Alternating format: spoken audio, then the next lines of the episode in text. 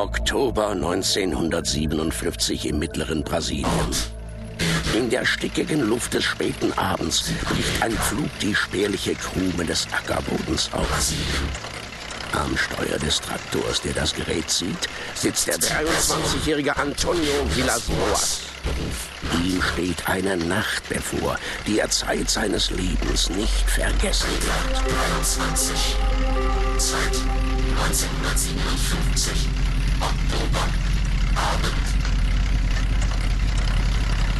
Am Horizont über dem Ackerland taucht vor seinen Augen ein roter Stern auf, der schnell größer wird und sich schließlich als mehr oder weniger eiförmiger Flugkörper mit einem roten Licht vorne und einer Kuppel am oberen Ende herausstellt.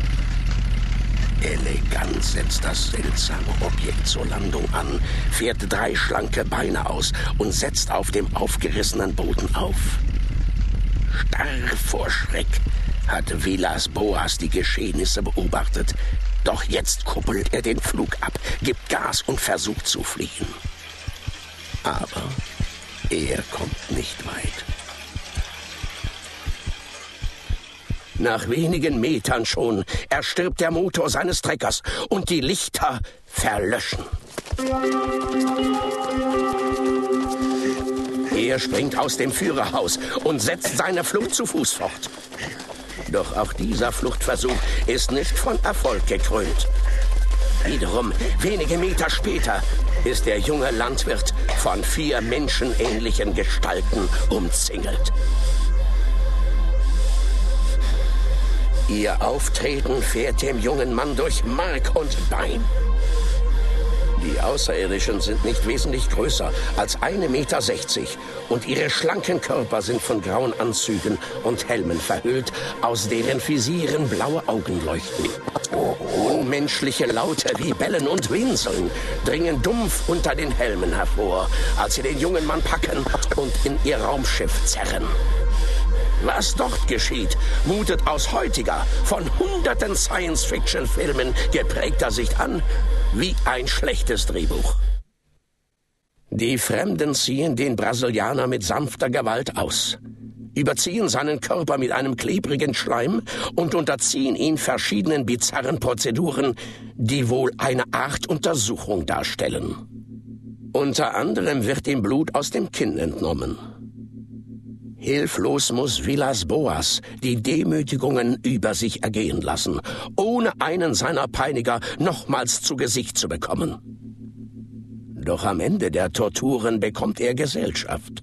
Und zwar von einer offensichtlich weiblichen Außerirdischen, die splitternackt in den Raum tritt und von der sich Villas Boas unwiderstehlich angezogen fühlt. Zum folgenden Geschlechtsverkehr muss der junge Brasilianer also nicht erst mit Gewalt gezwungen werden.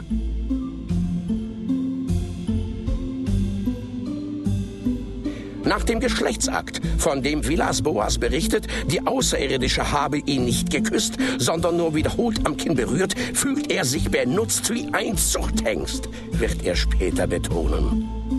Auch seine Sexpartnerin scheint erleichtert, als der Geschlechtsakt vollzogen ist.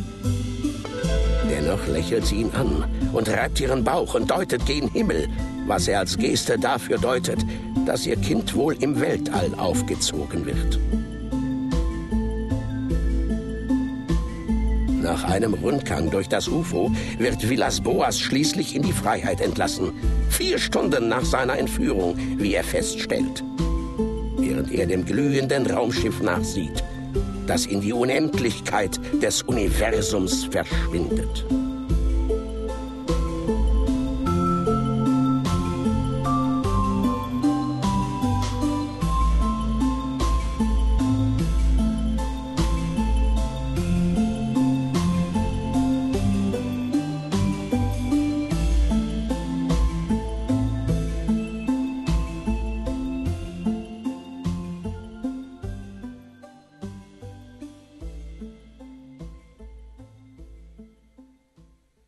In den Wochen nach dem Vorfall geht es Villas Boas schlecht.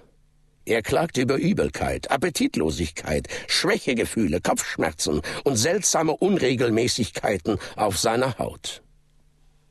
Auf eine Anzeige, in der der Journalist José Martins nach Personen sucht, die mit UFOs Kontakt hatten, meldet er sich und wird zur Untersuchung an Dr. Fontes von der staatlichen brasilianischen Medizinschule vermittelt.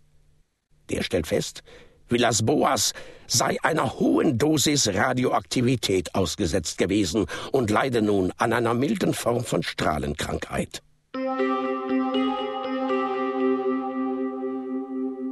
Schon bei dieser ersten Entführung durch UFOs, die Bekanntheit erlangte, taucht eine Frage auf, die sich wie ein roter Faden durch die gesamte Thematik zieht. Wahrheit oder Lüge?